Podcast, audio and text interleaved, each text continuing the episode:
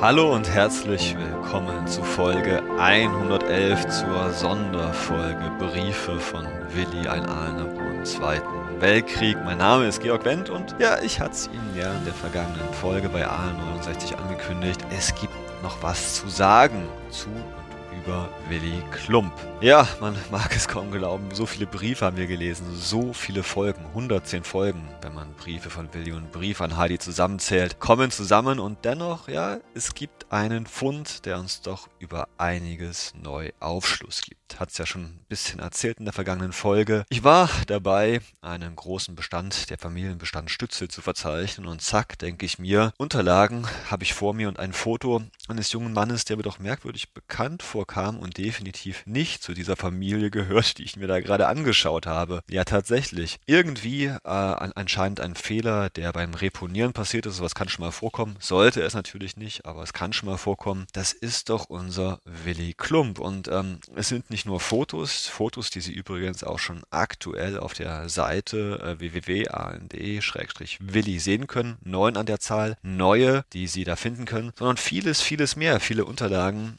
durch die wir heute in der Folge nochmal zusammen durchgehen möchten. Aber wir beginnen doch mal direkt mit den Bildern, die ich hier gerade vor mir habe und die Sie sich bitte auch schon gleich mal anschauen können auf der Webseite. Das ist zum Beispiel ein Bild dabei, das äh, unseren Willi als Pimpf, also als HJler sieht. So jung, wie wir ihn, glaube ich, noch nie vor uns hatten. Ich schätze mal so 14 maximal. Glaube, bin mir nicht sicher, vielleicht ist es bei der Verpflichtung zur HJ, also vom Übergang zum Pimpf zur HJ-Zeit, vielleicht so 13, 14 Jahre alt, ein verschmitztes Lächeln, noch mit viel mehr Locken auf den Kopf, als wir ihn dann als jungen sehen, wo er das sich soldatisch alles abgeschnitten hat.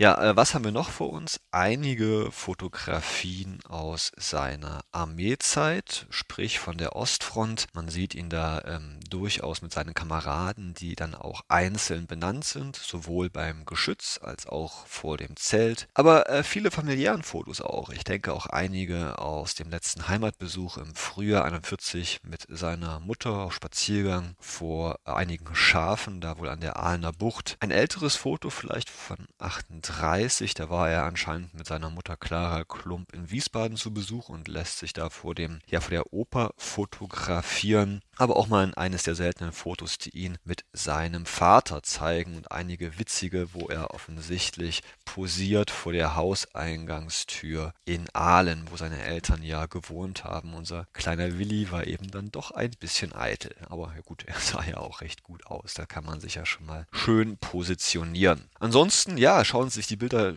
ruhig nochmal selbst an. Es sind auch noch zwei Fotos von Minsk dabei, die ihn offensichtlich stark beeindruckt haben, denn es ist eine völlig zerstörte Stadt, die er da abfotografiert. Aber wie gesagt, im Detail finden Sie das alles auf der Webseite www.aln.de-willi. Ja, neben den Bildern gibt es auch noch einen Haufen Schriftgut von Willi, die hier mit abgelegt worden sind in diesem kleinen Bestand. Beispielsweise das Postsparbuch, über das Willi auch ein paar Mal ähm, ja, geschrieben hat, den Eltern, was er da wieder eingezahlt hat, vor allem in seiner Wehrdienstzeit ab den 40er Jahren, als er dann regulär Sold bekommen hat. Geld, mit dem er meistens nichts viel anzufangen wusste, außer vielleicht mal ein Bücher kaufen oder diesen Fotoapparat, den er sich geleistet hat. Ja, beispielsweise haben wir hier Einzahlungen bis März 41, da hat er ein Maximum von 350 50 äh, Mark auf dem Konto, immerhin. Danach hat er sich dann bei seinem Heimaturlaub und danach hier und da ein bisschen was abgezweigt. Aber am Ende der letzte Eintrag, der datiert dann auf den Juni 41, also kurz vor Beginn des Russlandfeldzugs, waren 295 Reichsmark drauf.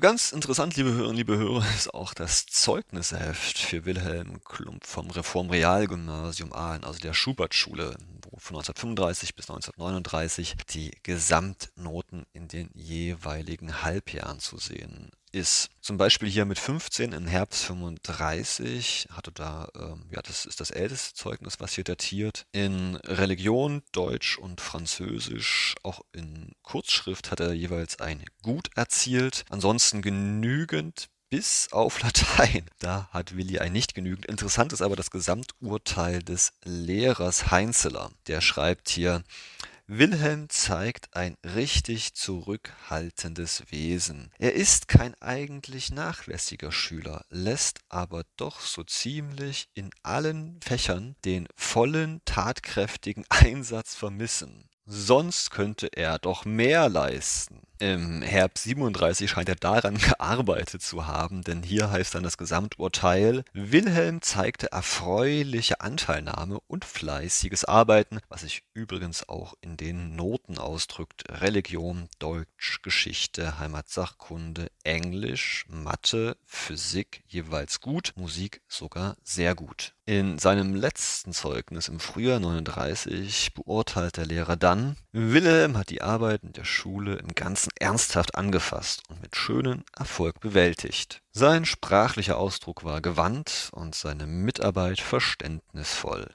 Dazu passen dann das Abiturzeugnis, also das Reifezeugnis für Wilhelm Klump, was mir auch vorliegt, vom 1. März 1939, nachdem er die Reifeprüfung mit einem befriedigend bestanden hat. Die Noten haben aber insgesamt im Vergleich zu 1937 ein bisschen nachgelassen. Deutsch sehe ich hier Erdkunde, ähm, Musik und Chemie insgesamt gut. Ja, ansonsten viel befriedigend. Latein, Physik, ja, nur ausreichend. Also da kommt eben diese drei, dieses Befriedigen zustande.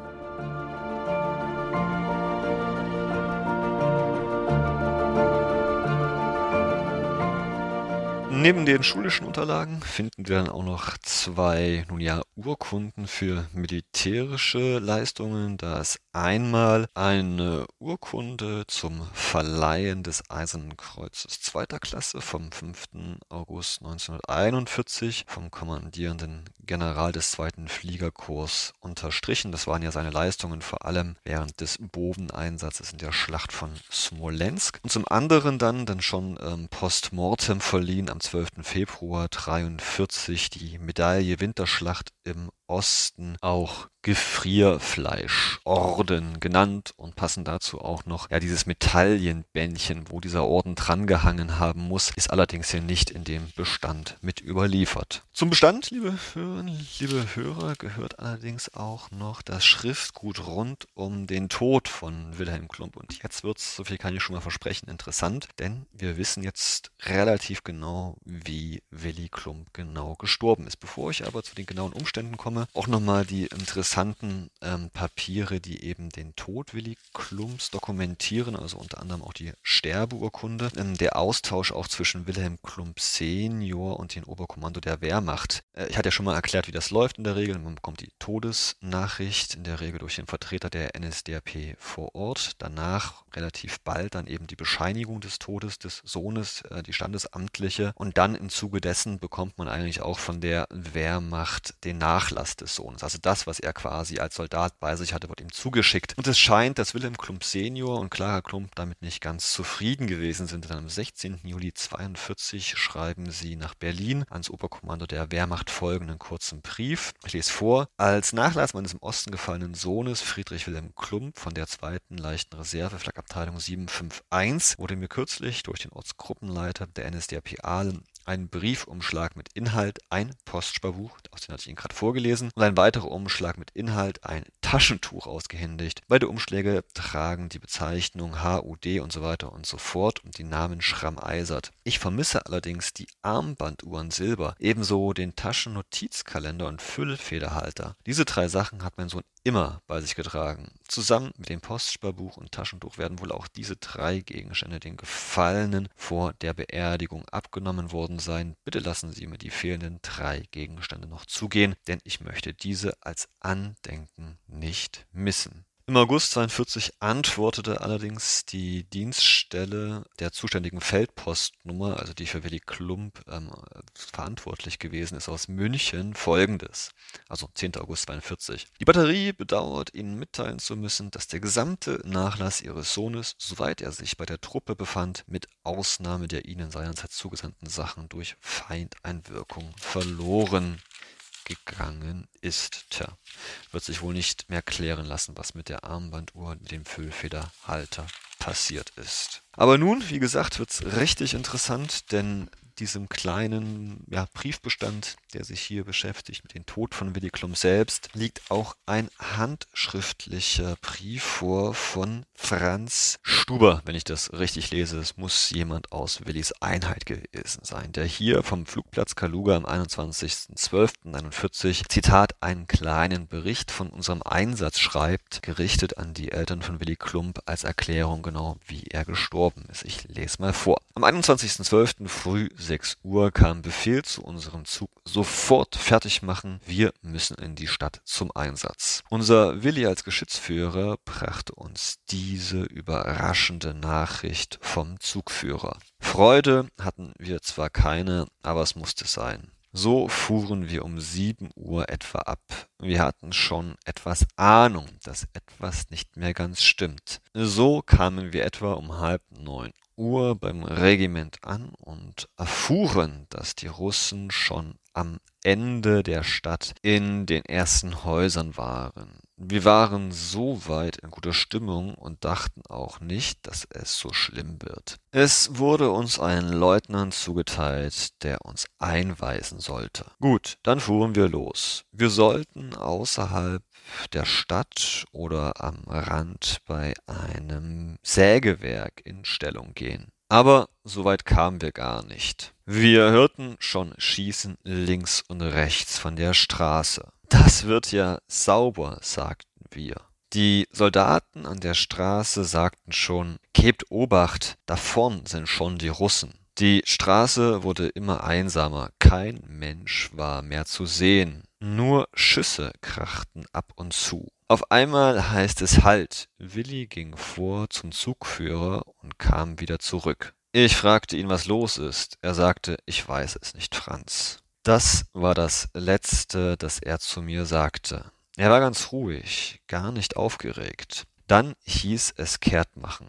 Und dann waren wir als letztes Fahrzeug plötzlich das erste. Willi saß vorn beim Kraftfahrer und wir saßen hinten im abgedeckten Wagen. So fuhren wir dann los. Eine Straßenkreuzung mussten wir durchfahren. Auf dieser Kreuzung geschah dann das fürchterliche. Schüsse ratterten aus einem MG, die Wagen blieben stehen und fuhren aufeinander. Gegenüber vor mir saß Sachse, ich sah es gerade auf ihn ging die Garbe und er sank um.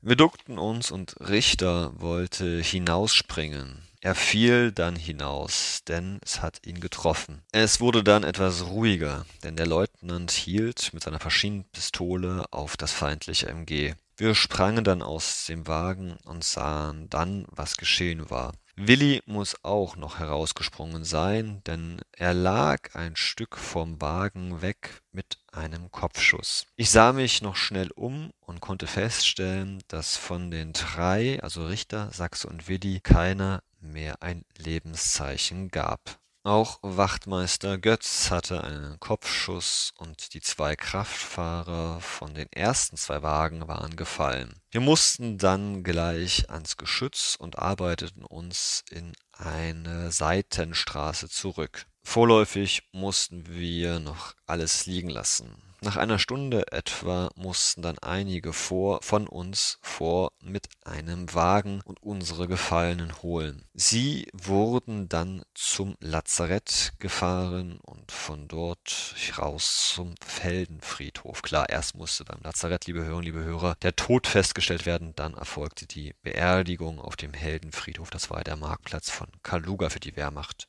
Dort kamen sie wahrscheinlich in ein Massengrab und wurden mit sämtlichen Sachen beerdigt. Es musste ja alles so schnell gehen, denn es ging schon alles drunter und drüber. Sie wissen, ja, hatte ich ja erzählt, liebe Hörerinnen, liebe Hörer, diese Straßenschlachten von Kaluga waren völlig außer Kontrolle geraten. Deutschen zogen sich dann um den Jahreswechsel aus Kaluga zurück. Zurück zu dem Herrn Stuber, Ich kam dann später selbst nochmal zu dem Friedhof und wollte die Gräber suchen, fand aber keines, und ich sah dann ein großes Massengrab, wo sie wahrscheinlich auch mit drinnen waren, unsere gefallenen Kameraden Willi, Sachse, Richter und der Wachtmeister Götz mit unseren zwei Kraftfahrern. Am 29.12. fielen dann weitere Kameraden, so waren nur noch ich, Unteroffizier Meier, Hein, Stankow und Schmidt übrig geblieben von unserem dritten Zug. Das waren traurige Weihnachten für uns. Nun habe ich alles geschrieben vom letzten Einsatz mit meinen lieben Kameraden und werde diesen Tag nie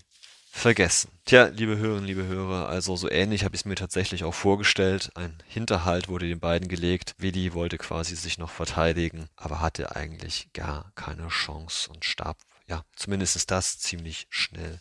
Hoffentlich, wenn er die Wahrheit sagt, hier den Eltern durch einen Kopfschuss.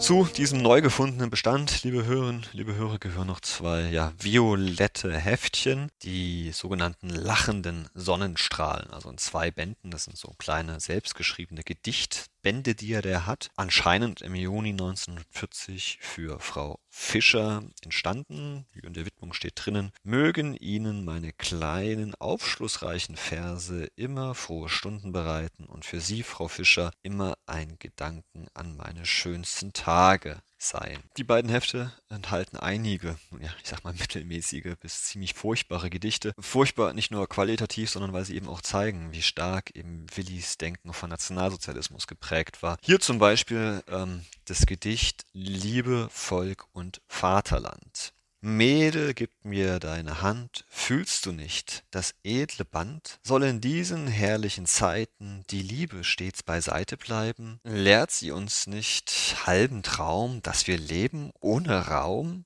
Dient nicht unserer Liebe Streben auch des Volkes eigenem Leben? Ist nicht sie der Zukunft Quelle, bei des Fühlens reinster Helle? Sähen wir nicht durch Herzenstriebe für das Vaterland die Liebe? Macht sie uns nicht groß und schön, wenn wir einst zum Sterben gehen? Können wir uns dann nichts mehr geben? Wird nicht die Liebe weiterleben? Mädel, gib mir deine Hand, ja, du fühlst das starke Band, Liebe, Volk und Vaterland. Sehr aufschlussreich ist das Gedicht, und das trage ich jetzt doch nochmal vor, Glaube an Blut und Boden. Lausche dem Blutstrom deines Volkes, denn dieses deutsche Blut ist gut. Und der allmächt'ge Schöpfer wollt es, drum halt es stets in treuer Hut, Deutscher, dein Blut. Steh auf dem Boden deines Volkes, denn dieses uralt Land ist gut, und der allmächt'ge Meister wollt es, drum halt es stets in starker Hut, Deutscher,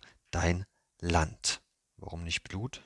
Blut und Boden sie verpflichten, denn einmal werden sie uns richten. Dein Glaube an Blut und Boden ist deines höchsten Adels Throne, Bodenthrone, ouch. Deutscher dein Glaube. Und da haben wir so einen Punkt Glaube, Nationalsozialismus, das spielt für Willi eine ganz, ganz große Rolle. Und nachdem ich diese Tagebücher, aus denen ich gleich vorlesen möchte, die sind nämlich auch Teil des Bestandteils, gelesen habe, bin ich der Meinung, dass man so eigentlich ganz gut auch insgesamt Willis Nationalsozialismus charakterisieren kann. Er ist für ihn ein Religionsersatz und das möchte ich Ihnen anhand einiger Beispiele aus diesen Tagebüchern eben beweisen. Kurz zur Einführung, wir haben leider nicht alle Tagebücher. Das ist sehr lückenhaft. Wir haben hier eines aus dem Jahre 39, äh, aus den letzten Dezembertagen 39. Dann haben wir noch ein weiteres, was dann quasi im Januar 40 anschließt, also zu dem Zeitpunkt, als er dann vor allem in Steyr gewesen ist. Und schließlich ein drittes vom 10. Dezember 1940 und das geht, glaube ich, bis ja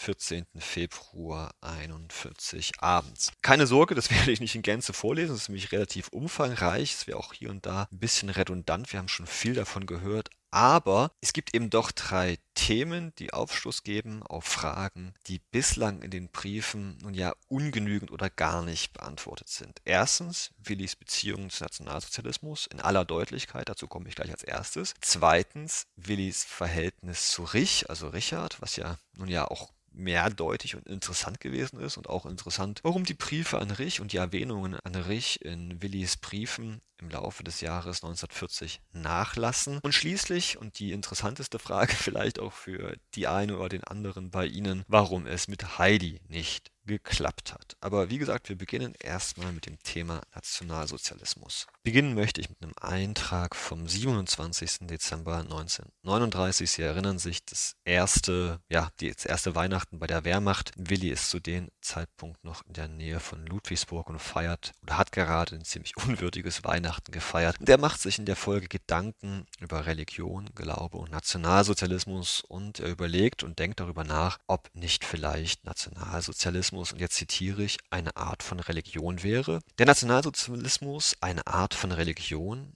Ich habe mich dafür entschieden. Ja, der Nationalsozialismus ist eine neue Art von Frömmigkeit und vielleicht im Grunde doch die alte, germanische, heidnische. Der Nationalsozialismus, der auf allen Gebieten alle Dinge wirkt, ist noch von solch tiefen und echtem religiösen Gefühl durchspült, dass man sagen kann, er ist eine Art von Gottgläubigkeit. So war also auch das Christentum eine Weltanschauung. In einem Aufsatz für die Schule zweifelte ich einmal, so zu sagen, und das sollte falsch sein. Das Christentum hat die germanische Seele gefangen und Weihrauch durchsogen, mit Bibelsprüchen überladen, mit frommen falschen Liedern besungen, mit Weihwasser getränkt, mit Muttergottesbilder und Christuskreuzen geschmückt, mit lateinischen Versen verunziert. Unsere Seele ist nicht mehr von christlichen Wahn befangen. Sie ist frei, echt, germanisch, nordisch. Wir brauchen keine Religion aus dem Morgenlande. Unser Glaube ist in Deutschland gewachsen. Das Christentum tritt in unseren Gauen vom Schauplatz des Lebens ab. Vier Tage später, am Abend des 31.12.1939, beschließt er das Jahr mit folgenden Worten. Ein Wort Lessings soll mich in den morgigen Tag hinübergeleiten, also in das Neujahr. Wer gesund ist und arbeiten will, der hat auf der Welt nichts zu befürchten. Ich lache dem Morgen entgegen. Ich harre des kommenden Tages. 18 Jahre habe ich für Deutschland gearbeitet. Auch in den kommenden Jahren gebe ich ihm mein Leben. Ich diene mein Volk, dem Reich, dem Führer. Ich marschiere für die heilige Erde, die Deutschland heißt soll ich dies am Ende bekräftigen mit meinem Namen. Ich schaue in die Zukunft und sehe ein frohes, ein schönes Land. Willy Klump. Weiter geht's. Ende Januar, 30. Januar 1940, hört Willy Klump die Ansprache von Adolf Hitler zum Jahrestag der Machtübernahme, also sieben Jahre zuvor. Er zitiert einiges, was Hitler da sagt und fasst dann mit eigenen Worten Folgendes zusammen. Mehr denn je dürfen wir an den Endsieg glauben. Und wir werden siegen. Die demokratische Welt ist überlebt. Wir haben im eigenen Lande die Methoden dieser Menschen kennengelernt. Dabei haben wir uns vorgesehen, um nie wieder einen Fußbreit weichen zu müssen. Beim zweiten Kampf wird die in Gefahren gewordene neue deutsche Welt den missgönnenden Feind zerschmettern. Dann im Frühjahr 1940, inzwischen ist Willi in Ingolstadt, kauft er sich von De Winger zwischen Weiß und Rot. Sie erinnern sich, dieser Autor, der seine Erfahrungen im Bürgerkrieg in Russland nach 1918 im Buch verarbeitet und das Willi tief beeindruckt. Da wird eben geschildert, der Kampf zwischen Rot und Weiß und das Ende des Zarismus, der Sieg des Bolschewismus. Zitat Willi. Über 20 Jahre hat sich der Bolschewismus erhalten. Ist Stalin seitdem ein anderer geworden? Ist die Idee der Judenherrschaft über alle Welt zu einer Idee der nationalen Revolution geworden? Man könnte meinen, die hohen staatlichen Stellen in Moskau sind von Juden gereinigt. Hat Stalin erkannt, dass die Welt sich doch nicht rot anstreichen lässt? Ja, äh, liebe Hörerinnen, liebe Hörer, da nimmt Willi Bezug auf diese politischen Säuberungsmaßnahmen von Stalin in den 30er Jahren kann man ja schon fast äh, als paranoide Massenmorde bezeichnen, die er ja der Elite äh, in Militär und Politik auch in der Wirtschaft angetan hat und deren Opfer ja durchaus auch ähm, jüdischen Glaubens gewesen sind. Trotzki beispielsweise, sein größter Konkurrent, den er da beseitigt hat, wage aber zu bezweifeln, dass diese Konkurrenz, dieser Mord an Trotzki irgendwas mit einer Religion zu tun hat. Willi scheint sich jedenfalls aber so zu erklären, warum es möglich war, dass Stalin mit den Nationalsozialisten Hitler 1939 diesen Nicht-Angriffspakt hat schließen können. Vorher mussten aus seiner Sicht also die Juden weg. Zum Thema Kirche und Nationalsozialismus kommt Willi dann nochmal am 5. Januar 41, also inzwischen ist er in Schramberg. Da schreibt er am Mittag. Furchtbar, furchtbar, diese Christen. Was sind wir Wilden doch für bessere Menschen. Heute Morgen gingen zwei in die Kirche, also vermutlich zwei äh, seiner Kameraden. Zitat weiter bei Willi, wahrscheinlich um für ihr Seelenheil zu sorgen, sicherlich aber um ein paar Weiber nachzusteigen. Wahrscheinlich wollen sie in den Himmel kommen und nicht so lange im Fegefeuer schmoren. Oh, ihr Armen, ihr Schalksnarren, was seid ihr für Gläubige? Im Grunde glaubt ihr gar nichts und meint, das sei euer Glaube, was der Pfarrer vorschwätzt. Und was dann euer Fliegenhirn zufällig auffangt, das verkündet ihr mir als euer Glauben. Ich erkenne es, wie wenig in euch selbst davon gewachsen ist. Nie griff ich euren Glauben an, wenn ihr ihn nicht propagiertet und anderen Glauben als neuheidnischen gestellt habt. Dann war es nur Notwehr, was ich gesagt. Ich muss lächeln über die Gemeinheiten, mit denen ihr mir kommt. Ich bin vielmehr stolz, wenn ihr mich einen Neuheiden nennt, ihr Christen.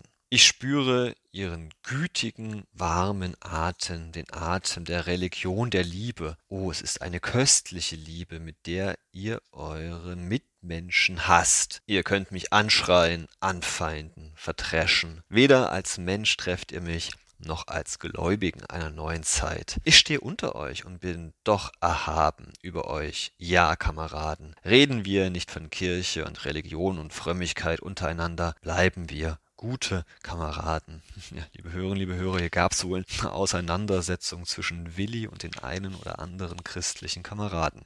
Am 17. Januar 1940 besucht dann Willi äh, in Schramberg einen rassenkundlichen Vortrag eines Offiziers, der dafür vor Ort ist und fasst es mit folgenden Worten zusammen. Unser Volk, das nun ein starkes Schwert in der Hand hält, ist militärisch das stärkste der Welt, aber es muss auch die größte Zahl haben, wenn es seiner Sendung gerecht werden will. Wenn wir uns so entwickeln, wie es uns als Ideal vorschwebt, dann ist von Menschenseite alles geschehen, um dieses Volk ewig zu machen. Die Größe unserer Zeit bedingt ein größeres Volk. Viele müssen unserem Volk zu einer anderen Gesinnung kommen. Aber es ist mir um die Möglichkeit der Durchführung der großen staats- und bevölkerungspolitischen Ziele nicht bange. Denn die Männer an der Fahne wissen, was sie zu tun haben, und sie gehen unbeirrbar den vorgezeichneten Weg. Ende Januar, am 26. liest Willi inzwischen leider Rosenbergs Mythos und äh, beschäftigt sich da eben auch stark mit der Bedeutung des Nationalsozialismus und den Gründen, warum 1918 der Krieg verloren ging. Also damit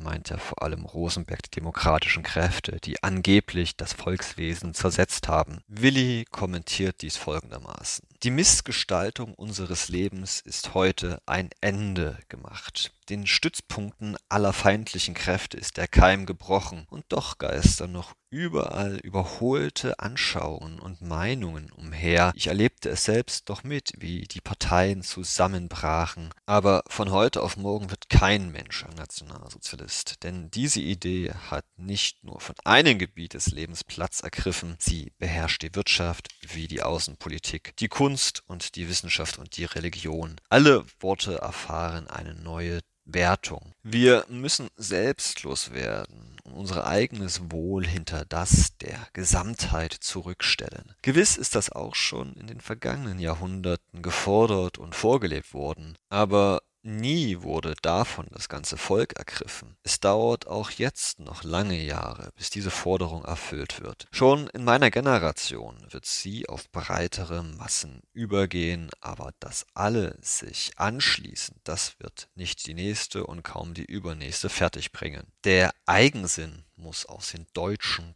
Köpfen hinausgehämmert werden. Mir geht es ja halt selbst täglich darum, mit den eigenen Ich fertig zu werden.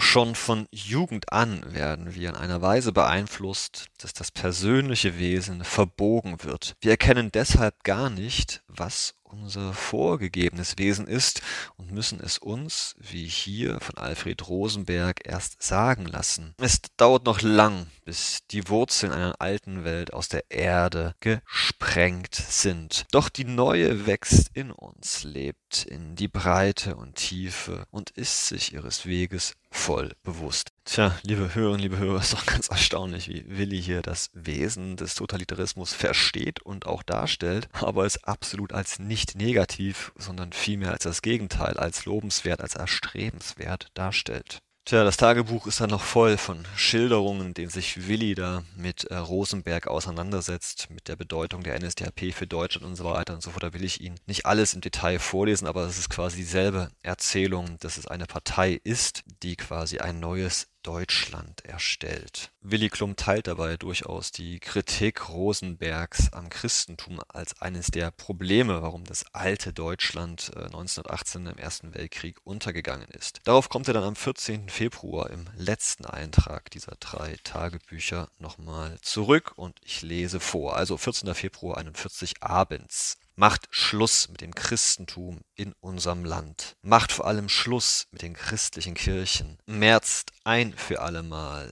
den schriftpaulinischen Geist aus deutschen Gehirnen aus. Zerschlagt die widerlichen, lächerlichen Zuhälter, Viehhändler und tausend und eine Nachtgeschichten des Alten Testaments. Macht ein Ende mit den Wunderlegenden des Neuen. Wie kann sich deutsches Wesen mit einem Gerede aus dem fernen Orient verbinden, vereinen? Vor 2000 Jahren ging der Galiläer Jesus durch die palästinensischen Berge und predigte den Juden und wollte sie taufen auf den Namen Gottes, des Vaters, des Sohnes und des Heiligen Geistes. Vor 2000 Jahren. Und heute glaubt kein Jude diesem Jesus. Dafür finden Millionen Menschen anderer Rassen.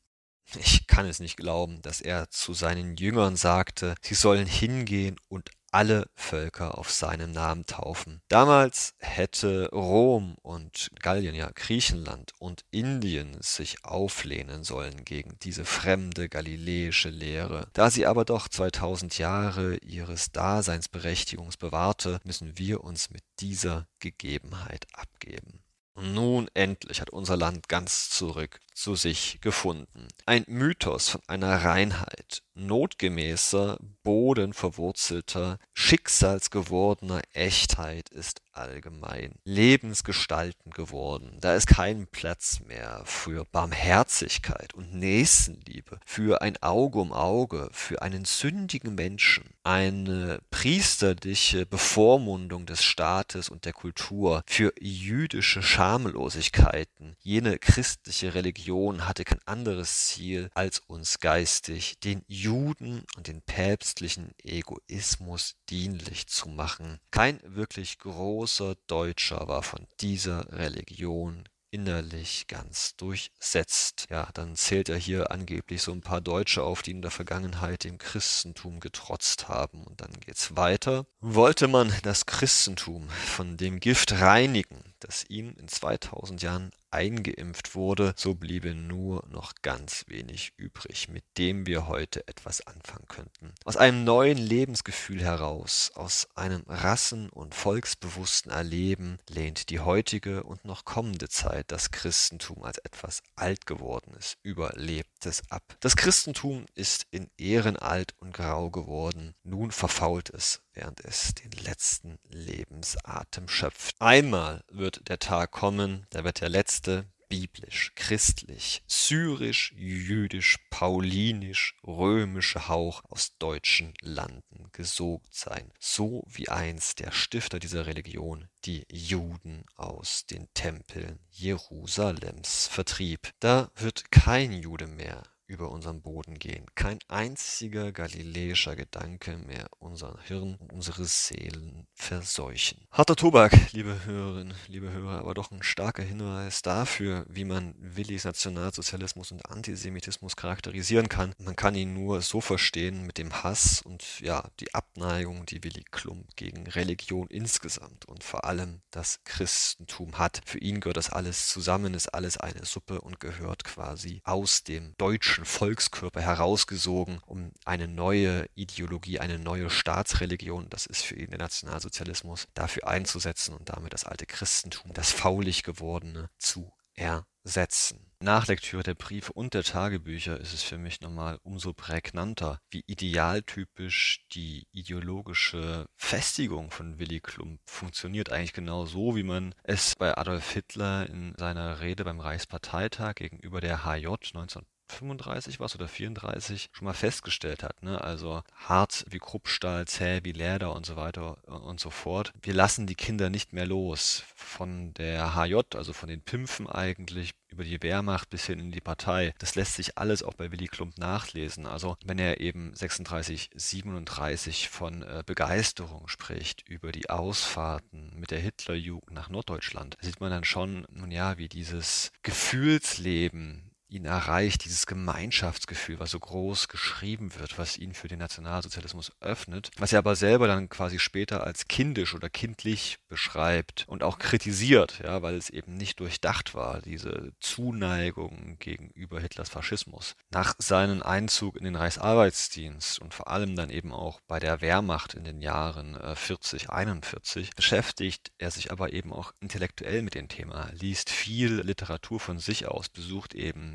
diese ideologischen Indoktrinierungsabende der Wehrmacht und der Partei. Und man kann sagen, nun prägt sich eben nicht nur ein kindlicher Verblendungsfaschismus bei ihm aus, sondern er ist zunehmend auch intellektuell davon überzeugt, dass das, was dieses Regime tut, das Richtige ist. Und an einer Stelle schreibt er ja auch in dem Tagebuch, ich möchte gern ein guter Nationalsozialist werden. Also dieser Weg funktioniert schon und er ist, würde ich mal sagen, nachverfolgbar bis in den Herbst 41. Umso trauriger ist es tatsächlich, ähm, dass wir eben die Tagebücher aus seinen letzten Lebenstagen November, Dezember 41 nicht haben, da doch da einiges passiert an der Ostfront, was diese ideologische Selbstgewissheit in Frage stellt. Ja, von wegen, nicht alle Russen sind so, wie man es gerne in der Propaganda liest. Und Hitler hatte uns doch versprochen, dass Moskau eingenommen wird. Und es hat nicht funktioniert. Es wäre wirklich spannend gewesen, wie diese Dissonanzen gegenüber dem, was er gelernt hat und was er gerne glauben möchte in den Jahren 1940, 41, sein Weltbild verändert hätte. Aber wie gesagt, das werden wir leider nie erfahren.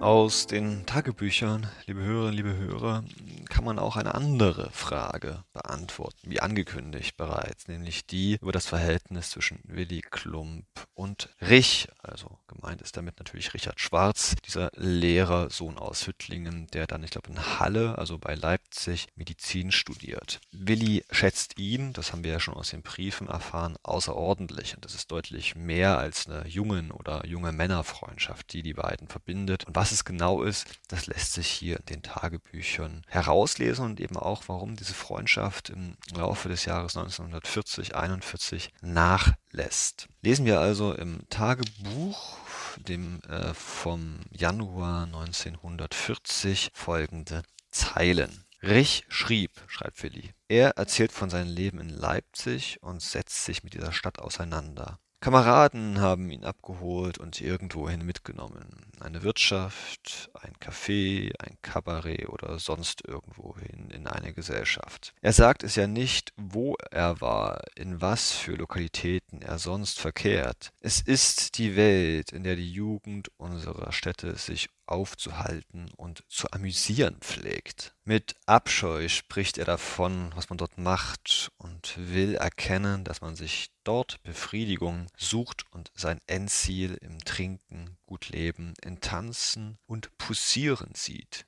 wozu sonst noch einiges mehr gehört. Er fragt sich, was er da wollte. Einst stürzte er sich sinnlos den Vergnügen der Ostalbstadt zu, also damit ist Aalen gemeint, liebe Hörerinnen, liebe Hörer. Wie er nun im keimenden Bannkreis solcher Dinge steht, lehnt er sie ab. Nach leichter jugendlicher Verwirrung ist er zur Besinnung gekommen. Eine grausam lächelnde Wirklichkeit hat sich offenbart. Vielleicht erkennt er noch, wie die kleinen Dinge im großen Rahmen aussehen, wohin das führen könnte. Höhnisch, sagt Rich, auf welch hoher Kulturstufe unsere Mitmenschen stehen. Er hat sich freilich in seiner jugendlichen Einfalt das rauschende Leben anständiger vorgestellt, wie ich auch. Aber sag mir, Richard, Gibt es heute eine höhere Kulturstufe als die unsere? Schau in Clubs und Nachtgesellschaften der Capital of the British Empire. Schau dir das Leben in den Quartiers von Paris oder Marseille an. Magst nach Schweden oder Holland oder in die Schweiz sehen oder Italien. Wage nicht unterzugehen, zermalmt zu werden in den Mammutstädten Nordamerikas. Oder glaubst du, dass Japaner, Chinesen, irgendwelche Slawen, Araber, Inder, Neger oder Indianer auf einer höheren Kulturstufe stehen, wie wir? Wir sind heute das kulturell höchststehende Volk der Erde und unsere Kultur entbehrt nicht hoher ethischer Grundlagen. Richard hält die Fragen, die er aufrollt, für klein, unbedeutend und sich selbst für engstirnig. Du irrst dich, Freund. Möchten doch recht viel Menschen zu deiner Erkenntnis kommen und sehen, wohin der Wagen rollt. Ich werde auf seine Gedanken Antwort geben und die Debatten über dieses Problem aufnehmen. Aus den Schlussworten merke ich ein Gefühl der Geborgenheit beim Freund. Er sieht die Gedanken, die ich ihm zuschicke, als das größte Geschenk an. Er wünscht sich in Händen halten zu dürfen, was ich für mich niedergeschrieben habe, dass ich dir schon lange für den einzig Würdigen gehalten habe, dem mein Monrepos Gedanken gewidmet sein dürften, will ich dir bekennen. Du sollst sie erhalten, nur du wirst sie ganz zu achten und zu verstehen wissen. Drum beginne ich an Richard mit einer Bilderfolge. In zweitägigen Abstand wird ja eine von den mehr als 20 Karten abgehen. Eine kleine Laune von mir, die dem Freund eine Freude bereiten soll. Also Willi schickt hier einen Haufen Ansichtskarten. Und nicht nur das, er will sogar sein Monrepos ihm schicken, also eine dieser Gedicht, ja, Reihen, Schriften, Bände, die Willi produziert und tja, mit der er natürlich Anerkennung sich wünscht, das ist ja eindeutig herauszulesen. Und ja, aber auch so was wie eine Seelenverwandtschaft, ein Verständnis für die tiefen Gedanken, die er selber hat und die er gern mit einem ja, Seelenverwandten teilen möchte. Anfang März 1940 heißt es dann bei Billy weiter. Die Eltern sandten mir einen Brief, den Richard an sie schrieb. Er vermittelt mir dieses selbe Lebensbild von dem Freund, das er mir selbst ausmalte. Dass er mich seinen besten Freund nennt, gibt mir die Gewissheit, dass es mir gelungen ist, in ihm den von mir gesuchten Menschen zu finden und gleichfalls ihm das vertrauenswürdigste und nächste aller Kameraden zu sein. Es ist mir gelungen, eine echte und grenzenlose Freundschaft zu gewinnen. Mir ist schon lange vorgeschwebt, dass es gut wäre, wenn ich immer im Leben einen Menschen hätte, der mir näher als alle übrigen stehen würde. Denn die Treue halten will ich an allen kommenden Tagen. Was in den herrlichen Jugendzeiten frei, unbekümmert und glücklich einander in die Nähe gewachsen war, soll im Lebenssturm sich bewähren und bis zu seinem Ende fortdauern.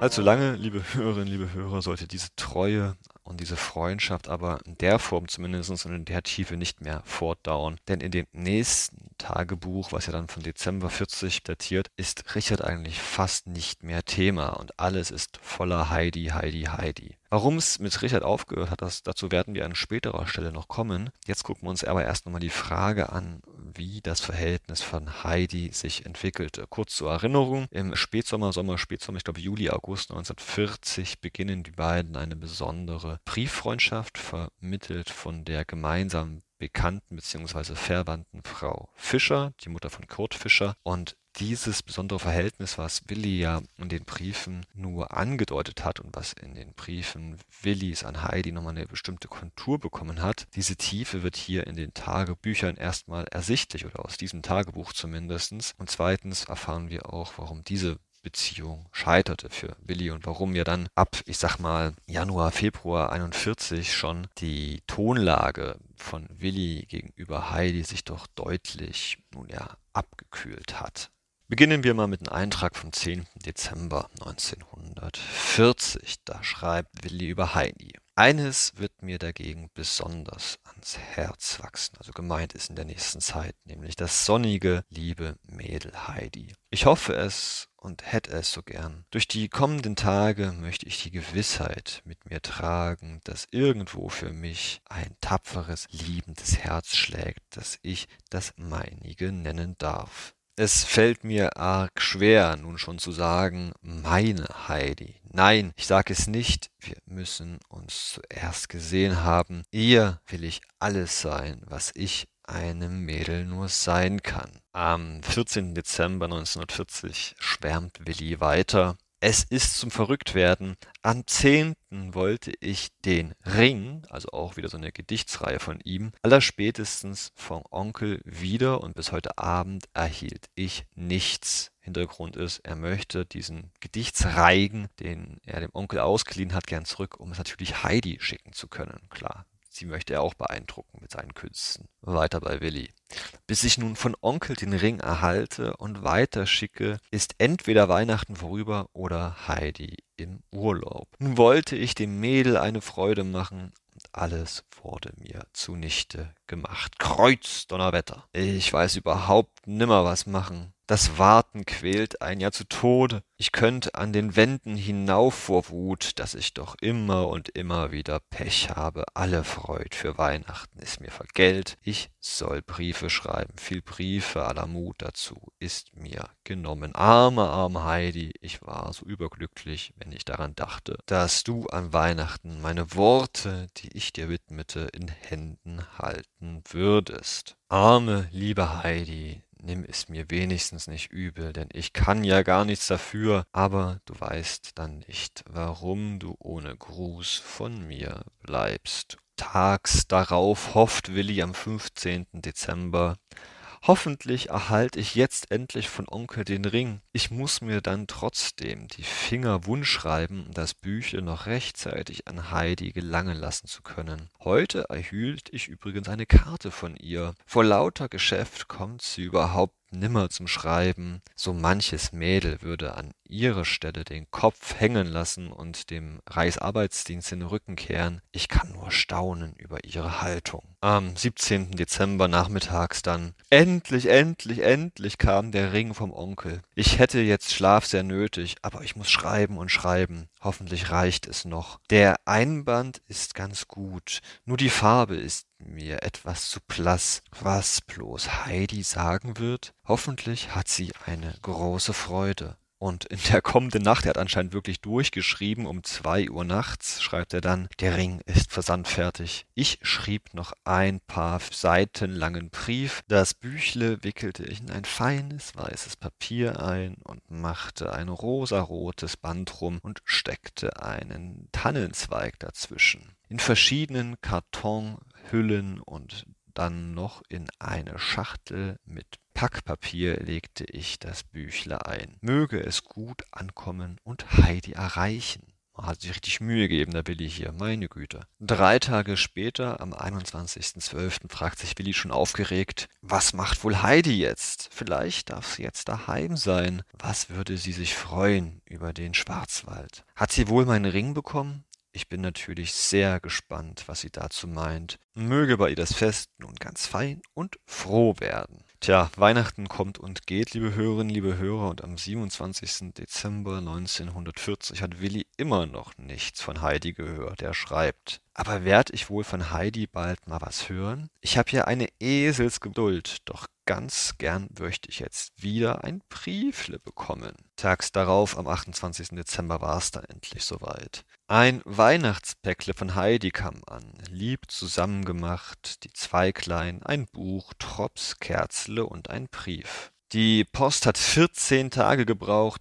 deshalb also musste ich so lange warten. Heidi, wenn ich mich nicht ganz arg zusammennehmen würde, dann würde ich sehr enttäuscht. Aber ich weiß, dass du so gut wie keine übrige Zeit hast. Drum begnüge ich mich mit den einfachen Worten deines Briefs. Deine Briefschulden hast du tatsächlich nur um ein klein bisschen verringert. Ich habe dir zu viel geschrieben. Du hast gar keine Zeit dazu, um auf die einzelnen Stellen meiner Briefe eingehen zu können. Schade, dass du nur von ganz flüchtigen Stimmungen reden kannst. Und weiter schreibt er, ich will jetzt gar nicht an mich denken. Ich will ganz selbstlos sein. Ich will nur für dich das Beste meinen. Und jetzt kommt so eine Art Gedicht. Es ist zu schade um dich, Heidi. Es ist zu schade um dich beim Arbeitsdienst. Du hättest es wirklich nicht notwendig, von Morgen bis Abend durchs Leben zu hasten und dann todmüde ins Bett zu fallen. Das gefällt mir nicht. In deinem Alter ist das zu viel auf die Dauer. Und dazu bist du nicht geschaffen. Was du von deinem RAD-Lieben schreibst, freut mich nicht, sondern betrübt mich. Einer deiner Ahner Lehrer sagte, du seist ein außerordentlich begabtes Mädel und nun stehst du den ganzen Tag in der Küche und hast eine Arbeit vor dir, bei der deine Begabung brach liegt. Es hätte für dich besser und würdigere Wege im Leben gegeben. Tja, liebe Hörerinnen, liebe Hörer, die Enttäuschung ist da wohl ziemlich groß, dass, ja, Heidi nach diesem langen Brief, nachdem Willi ja auch sein Innerstes nach außen gekehrt hat mit diesem Ring, dieser Gedichtsreihe und dann kommt nur so ein kurzer Brief, weil sie müde ist, keine Zeit hat, darauf einzugehen. Vielleicht auch, weil sie es ein bisschen überfordert, was Willi da macht.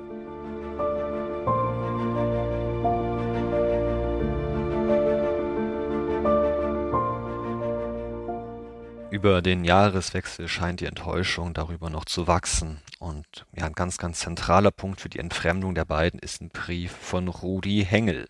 Der gemeinsame Freund scheint Willi Anfang Januar 1941 einen Brief geschrieben zu haben, dem ja, Willi Klum überhaupt nicht gefällt. Ich lese mal aus einem Tagebucheintrag vom 2. Januar vor. Rudi schrieb, ach so ein Narr, ein Satz zum Beispiel, jetzt zitiert er Rudi, nur, dass du ein Dichter einmal wirst, das habe ich schon einmal so ähnlich für mich gedacht. Jetzt wieder Willi, Rudi denkt zu viel, ist gegenüber mir zu sehr Optimist, will mir halt Mut machen. Er würde sich freuen, wenn er auch mal eine schriftliche Arbeit von mir bekommen könnte. Das kann er, nur weiß ich jetzt gerade nicht, mit was ich ihn betören soll. Und ganz glücklich macht er mich, wenn er von Heidi und ihren Briefen schreibt. Endlich habe ich die Gewissheit, dass auch er mit Heidi Briefwechsel hat, und nun ist mein Programm zu einem Rückzug fertig. Dann darf ich wieder allein sein, und Rudi und Heidi würden prima zusammenpassen. Ein anderer Satz noch von Rudi. So will ich dir sagen, du liebst sie schon lange also gemeint ist damit Heidi. Jetzt wieder Willi. So, so. Das traust du mir also zu. Mann, Mann, Mann, mein Junge. Nur nicht Mann so rasch. Dat geht über mein Gehirn. Ich weiß nicht, wo dem Jungen der Kopf steht. Will mir da einreden, ich hätte mich verliebt, nur damit ich mich verlieben soll. Du hast wohl einen Piepmatz. Und doch ein prima Kerl, der Rudi. Mit seinem Brief hätte ich kaum gedacht, dass er mir so gleich wieder schreiben würde. Tja, liebe Hörerinnen, liebe Hörer, also haben wir jetzt hier eine Ménage à trois, zumindest empfindet es Willi so. Willi, der ohnehin so ein bisschen, ja, enttäuscht ist von den Reaktionen von Heidi auf seine literarische Liebeserklärung, hat jetzt zumindest einen guten Grund, sich langsam etwas zurückzuziehen, denn es gibt ja auch Nummer drei hier. Die Worte von Rudi scheinen aber auf jeden Fall bei Willi nachzuhallen. Am 4. Januar morgens ebenfalls schreibt er darüber. Da schreib ich mir die Feder heiß von Freundschaft und Liebe, dass sie blind sind und ich möge nie so sein und bin es doch. Wenn ich die letzten Monate überdenke, dann hat Rudi vollkommen recht. Jahrelanges Entbehren hat mich dazu geführt, einfach auf das nächstbeste loszugehen, also in dem Fall Heidi. Die Liebe macht den Klugen dumm, sagt Kurt Hamsun. Wie macht sie erst die, die wie ich nicht klug sind, dumm? Aber ich weiß jetzt, wo ich dran bin und was ich gemacht habe. Tags darauf am 5. Januar abends schreibt Willi weiter. Ich habe mich ertappt. Es war schon vor einigen Tagen. An Heidi dachte ich, dass das Beste wäre, wenn ich sie nie sehen und nie mit ihr reden und nie sie anrühren würde. Nun ist auch Rudi da, begeistert und kennt sie schon. Ich meinte, da würden Konflikte entstehen und Reibereien. Da möchte ich mir die Finger nicht verbrennen und nicht hineingeraten in den Wulst der Konflikte. Liebesglück und Liebesleid möchte ich lieber nicht kosten, denn das Glück dauert nur Stunden, höchstens Tage, der Schmerz Monate, vielleicht Jahre. Passend dazu kommt tags darauf am 6. Januar noch ein Brief von Heidi. Ich lese vor. Heidi schrieb aus Kalf, Sie meint, der Ring sei eigentlich zu viel für sie. Ich wüsste gar nicht, ob sie meine Ideenwelt begreife. Und jetzt nochmal mit Bezug auf Rich. Das ist das alte Lied. Ich kenne es schon. Damals schickte ich Rich die Monrepos Gedanken. Er glaubte, sie seien zu viel für ihn. Nun für Heidi den Ring dasselbe. Sie kommt jetzt nach Remagen auf eine Bezirksschule. Dort soll die Freizeit noch geringer sein wie seither. Ja, ja und so weiter. Ich habe nichts mehr zu sagen und meine Gedanken suchen sie nimmer. Ich begreife sie nicht. Das geht nun mal über meinen Verstand. Ich weiß nichts mehr. Tja, liebe Hörerinnen, liebe Hörer, ein Schwärmen gewissermaßen für Rich, ein freundschaftliches und jetzt eines, was vielleicht auch durchaus ein bisschen mehr ist, ein bisschen romantisch bei Heidi, was sich intellektuell ausprägt, aber auch emotional, denn klar, Willi sucht nach einem Spiegel, nach Bewunderung. Und was er nun zum wiederholten Male nicht bekommt, weder bei Rich noch bei Heidi, das alles nicht so recht wissen, was sie damit anfangen sollen, mit seinen, ich sag's mal böse, Ergüssen. Die Luft ist jetzt raus und in den folgenden Seiten schreibt er deutlich seltener über Heidi.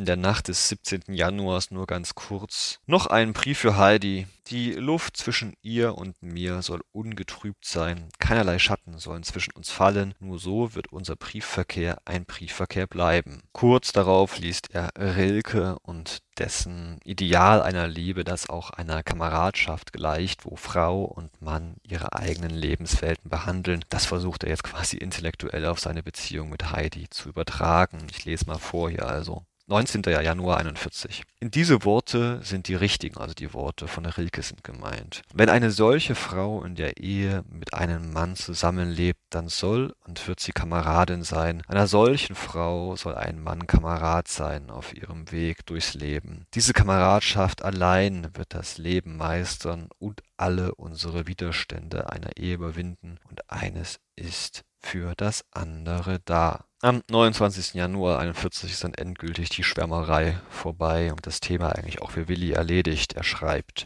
Verschiedene Briefe kamen an. Frau Fischer schreibt von Heidi, sie habe aus meinem Büchle gefühlt, dass ich sie lieb haben würde und sie bange, ob ich nicht ernste Absichten habe. Wie das Mädel bloß zu solchen Gedanken kommt. Ich habe doch einfach von den natürlichen Dingen geschrieben. Es ist mir nicht grad recht, dass Heidi aus meinen Briefen und dem Büchle einen solchen Eindruck gewann. Sie soll ganz ein Mensch für sich sein und sich zur ganzen Auswirkung ihrer Eigenart entwickeln. Sie soll frei sein und ungebunden. Ein junges Mädchen sollte nicht nur einen, sie sollte etliche Freunde haben, um nicht eingeengt zu sein, sondern die Menschen kennenzulernen. Es wäre ein Unsinn von mir, jetzt irgendwelche ernsten Gedanken zu haben. Mehr als ein halbes Dutzend Jahre liegt vor mir, in dem es nur zu lernen und zu reisen gilt. Heidi mündet in einem Beruf, der den ganzen Menschen braucht, der das Privatleben bedeutungslos macht. Hier soll niemand stören. Nur eines wollte ich ihr ein guter Freund sein. Und jetzt kommt wieder dieses Bild, was er von der Rilke hat. Zitat von einem Ufer zu ihr hinübergrüßen und von dem, was ich einem Mädchen zu geben habe, ihr zu geben, Gedanken und Erlebnisse auszutauschen, die eigene Stimme in einem anderen Menschen widerhallen hören Tja, und das war mehr oder weniger das Letzte, was er auch hier bis Ende Februar 1941 zu und über Heidi schreibt. Und ich finde, das merkt man auch durchaus in seinen Briefen, die zwar nun ja nicht unbedingt kürzer werden, aber doch deutlich weniger emotional und erwartungsfroh sind, um es mal so auszudrücken. Währenddessen bei Heidi, leider haben wir die Briefe nicht, aber ich denke schon so ein bisschen Interesse geweckt ist.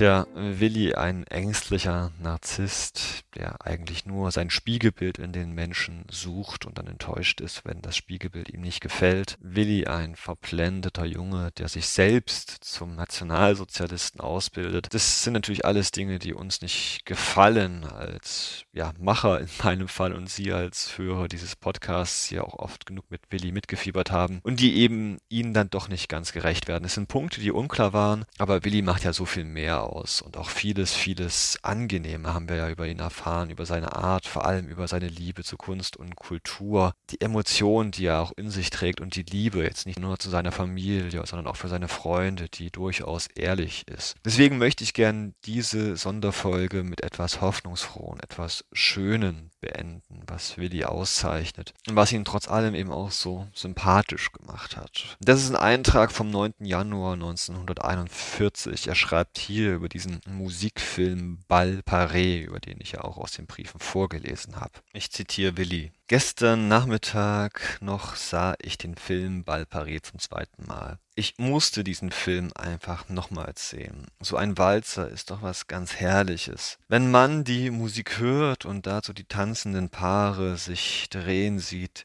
da bin ich ganz away. Da macht alles in mir mit. Da wackeln die Beine, da wirbeln die Arme, da wiegt der Körper mit. Musik, Musik, Musik. An keinem Tag darf nur Musik fehlen. Wenn ich keine hören kann, dann mach ich sie mir selber. Aber Musik, die muss her. Ja, liebe Hörerinnen, liebe Hörer, damit schließe ich nun hoffentlich, wer weiß, vielleicht endgültig die Akte Willi Klump und spiel nochmal gleichsam diesen Walzer, von dem Willi gerade sprach, von Hildegard Knef, nochmal an, damit sie auch so ein bisschen mit den Armen wirbeln, mit den Beinen wackeln können und verabschiede mich schon mal von Ihnen, Ihr Georg Wendt aus Aalen. Tschüss und auf Wiederhören.